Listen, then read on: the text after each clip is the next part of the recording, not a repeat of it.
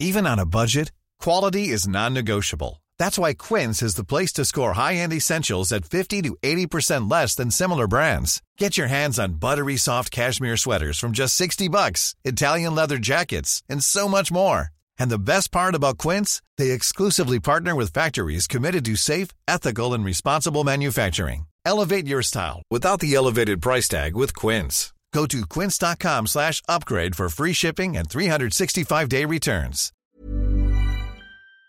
Après la victoire de Giorgia Meloni lors des élections euh, en Italie ce week-end, l'extrême droite l'emporte dans un nouveau pays européen. Mais alors, que se passe-t-il à l'échelle européenne et de quoi parle-t-on euh, exactement? C'est le sujet à la une aujourd'hui. Salut, c'est Hugo, on est parti euh, ensemble pour une nouvelle plongée dans l'actualité en une dizaine de minutes. Alors, avant d'analyser la tendance à l'échelle européenne, commençons donc avec l'actualité plus chaude. La candidate du parti Fratelli d'Italia pourrait devenir dans les prochains jours la nouvelle première ministre et diriger donc la politique de l'Italie. Alors pour ceux qui n'ont pas suivi, les Italiens votaient euh, dimanche pour élire leur nouveau Parlement.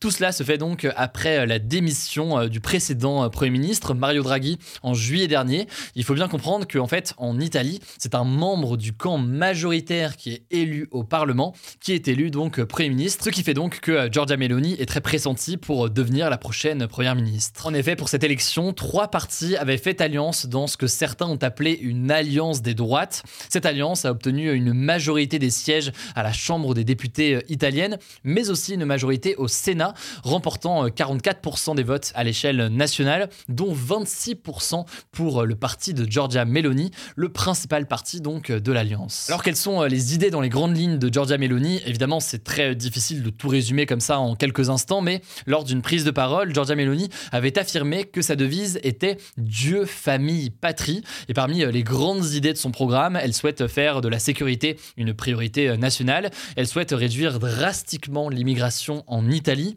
baisser euh, les impôts et elle refuse de dépendre trop euh, de l'Union européenne. Elle est par ailleurs sur des sujets de société par exemple opposée au droit à l'avortement ou encore à l'adoption pour les couples homosexuels. Alors plusieurs politologues estiment que en raison de l'histoire et la symbolique du parti mais aussi de certaines des idées qui sont portées aujourd'hui par le parti, eh bien ce parti est considéré comme un mouvement néo fascistes issus notamment de mouvements euh, plus anciens, notamment le mouvement euh, fasciste du dictateur Benito Mussolini qui a été au pouvoir en Italie entre 1922 euh, et 1945. Même si de son côté, eh bien, Giorgia Meloni explique que les nostalgiques du fascisme n'ont, je cite, pas leur place dans son parti aujourd'hui. Alors, avec cette victoire de Giorgia Meloni, eh bien, l'Italie est un nouveau pays qui bascule à l'extrême droite, même si à l'échelle européenne aujourd'hui, ce terme d'extrême droite recouvre certaines références éléments euh, clairement communs, mais aussi certaines différences ou certaines nuances ou différences de vision euh, selon euh, les pays. Pour les politologues, en gros, en général, l'extrême droite se définit par des idées nationalistes, clairement anti-immigration, souvent opposées à l'Union européenne, même si ça dépend des cas,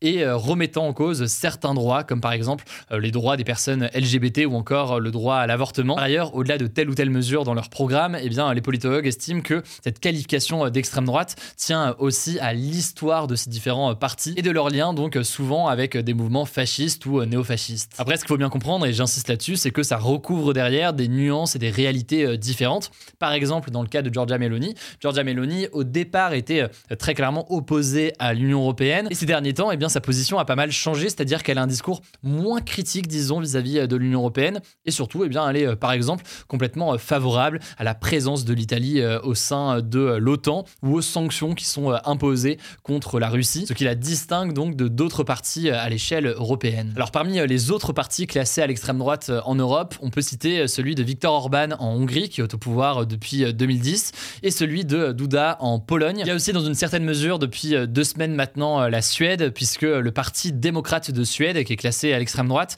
fait désormais partie de la nouvelle alliance gouvernementale au pouvoir, même si l'alliance reste dominée par des partis qui sont plutôt considérés à droite. Par ailleurs, plus largement en Europe, où l'extrême droite n'est pas au pouvoir, elle réalise tout de même d'importantes percées électorales. C'est le cas en France, bien sûr, lors des dernières élections, mais c'est le cas notamment en Espagne avec le parti Vox ou encore en Allemagne avec le parti AFD. Alors, comment expliquer cette tendance de montée de l'extrême droite en Europe? Alors, vous l'aurez compris, c'est souvent des sujets nationaux et on ne peut pas faire de généralité sur tous ces mouvements-là. Cependant, on distingue quand même plusieurs similarités à l'échelle européenne. Déjà, première chose, la crise financière et économique de 2008, suivie d'ailleurs par la crise de la zone euro en 2012, a fait exploser le chômage à l'échelle européenne et a suscité plus largement en fait une grande défiance d'une partie de la population à l'égard des institutions de l'Union européenne. Or, parmi les partis qui se sont le plus opposés à ces politiques menées par l'Union européenne, il y a certes une partie de la gauche,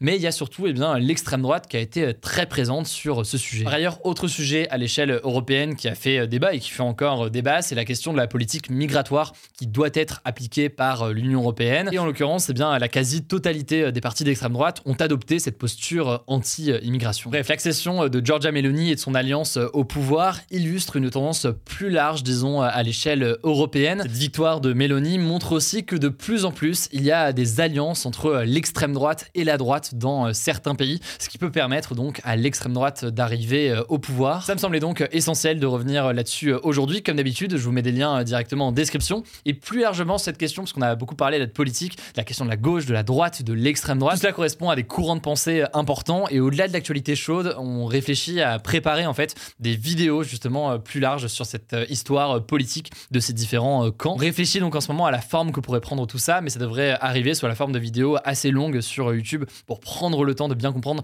l'histoire de chacun de ces camps. Évidemment, du coup, je vous en reparlerai quand ce sera publié. Allez, on poursuit comme chaque jour, évidemment, avec euh, les actualités en bref. D'abord, cette première information en France, la première ministre Elisabeth Borne a remis sur la table ce lundi la fameuse réforme des retraites. Alors, on devrait connaître d'ici la fin de la semaine la méthode avec euh, laquelle le gouvernement souhaite la présenter et la faire voter.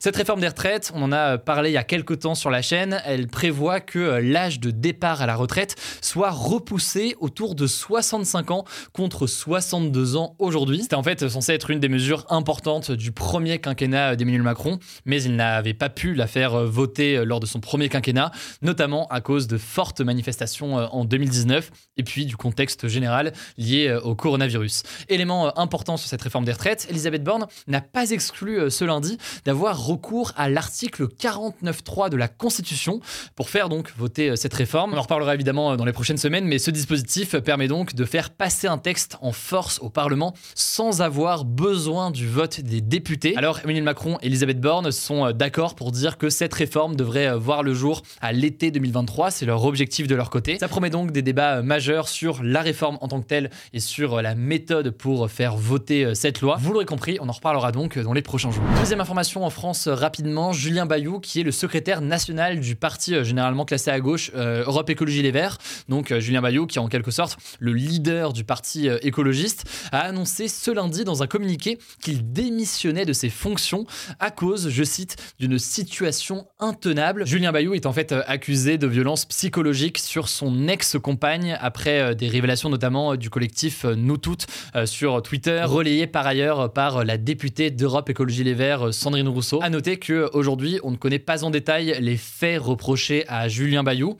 Pour l'instant, aucune plainte n'a été euh, déposée. Aucune enquête, par ailleurs, n'a été euh, ouverte par la justice au moment où je tourne euh, cette vidéo. Dans un communiqué, d'ailleurs, Julien Bayou déplore le fait d'être accusé publiquement sans que des éléments qui lui sont reprochés ne lui soient exposés ou transmis, ce qui l'empêche, selon lui, de se défendre puisqu'il assure ne pas savoir de quoi il est accusé en détail. Bref, il juge la situation intenable et ubuesque selon lui. Il a donc préféré démissionner, mais il reste cependant député à l'Assemblée nationale. La troisième actualité, je voulais euh, vous reparler de l'Iran où euh, les manifestations se poursuivent encore ce week-end et encore en ce début de semaine. Plus d'une semaine donc après euh, la mort de Massa Amini, cette jeune femme de 22 ans, décédée trois jours après avoir été arrêtée par la police car elle ne portait pas son voile correctement. Selon différentes ONG, c'est près de 50 civils donc donc habitants qui sont décédés depuis le début des manifestations. Et parmi elles, il y a notamment Addis Najafi, cette étudiante de 20 ans qui a été abattue de 6 balles par la police. Le pouvoir iranien parle de son côté de 41 personnes décédées en prenant en compte de leur côté les forces de police. En tout cas, ce qu'on observe, c'est que le mouvement spontané qui a fait suite à la mort de Massa Amini est en train de se transformer en une contestation plus large sur les règles notamment de port du voile au sein du pays, mais aussi même plus largement contre le régime islamique qui est en place actuellement en Iran. Alors de leur côté, et en réponse à ces manifestations qui sont assez rares hein, depuis la mise en place de ce régime islamique en 1979, eh bien les autorités iraniennes ont menacé de faire preuve d'aucune indulgence vis-à-vis des manifestants. Le tout d'ailleurs après avoir déjà interdit ces manifestations et restreint très fortement l'accès à Internet. On continuera donc à suivre évidemment cette semaine le sujet. Quatrième actualité en Russie cette fois-ci, le président russe Vladimir Poutine a signé ce week-end une loi importante puisque c'est une loi qui alourdit les peines à 10 ans de prison pour les soldats russes qui se rendent ou alors qui refusent de combattre en période de mobilisation, comme c'est le cas donc euh, actuellement en Russie avec la mobilisation euh, en ce moment. Cette décision euh, intervient alors que jeudi dernier, Vladimir Poutine avait décrété la mobilisation de près de 300 000 réservistes pour aller renforcer l'armée russe en Ukraine. C'est une mobilisation supplémentaire qui avait entraîné des images assez impressionnantes de départ, dans certains cas, de Russes qui fuyaient le pays par peur d'être ensuite mobilisés. Bref, avec cette nouvelle mesure, Vladimir Poutine espère donc eh bien, faire en sorte de faire respecter cette mobilisation des réservistes et plus largement de ceux qui sont mobilisés. Cinquième actualité désormais un petit peu plus légère pour terminer, il faut bien, la chanteuse et artiste Rihanna va faire son grand retour plus de six ans après la sortie de son dernier album. Ce sera en l'occurrence à la mi-temps du Super Bowl, ce grand match donc annuel de football américain. C'est ce qu'a annoncé donc ce dimanche Apple Music, qui est le principal sponsor de ce show à la mi-temps et qui est au passage l'événement le plus regardé chaque année à la télévision aux États-Unis. Alors dit comme ça, je sais, ça peut paraître assez anecdotique pour ceux qui n'écoutent pas euh, Rihanna, mais en l'occurrence, c'est une annonce assez marquante puisque euh, Rihanna restait très floue sur ses projets futurs euh, dans le domaine de la musique, puisqu'elle était par ailleurs sur d'autres domaines et plusieurs marques notamment qu'elle avait lancées. Alors est-ce que ça veut dire qu'il y aura un nouvel album d'ici là de Rihanna? Là, on n'a pas d'infos pour l'instant là-dessus. En tout cas, elle sera donc de retour au Super Bowl pour un concert le 12 février 2023. Voilà, c'est la fin de ce résumé de l'actualité du jour. Évidemment, pensez à vous abonner pour ne pas rater le suivant, quelle que soit d'ailleurs l'application que vous utilisez pour m'écouter. Rendez-vous aussi sur YouTube ou encore sur Instagram pour d'autres contenus d'actualité exclusifs. Vous le savez, le nom des comptes, c'est Hugo Décrypte. Écoutez, je crois que j'ai tout dit. Prenez soin de vous et on se dit à très vite. Hey, it's Danny Pellegrino from Everything Iconic. Ready to upgrade your style game without blowing your budget? Check out Quince. They've got all the good stuff shirts and polos, activewear, and fine leather goods, all at 50 to 80% less than other high end brands. And the best part? They're all about safe, ethical, and responsible manufacturing. Get that luxury vibe without the luxury price tag. Hit up quince.com slash upgrade for free shipping and 365 day returns on your next order. That's quince.com slash upgrade.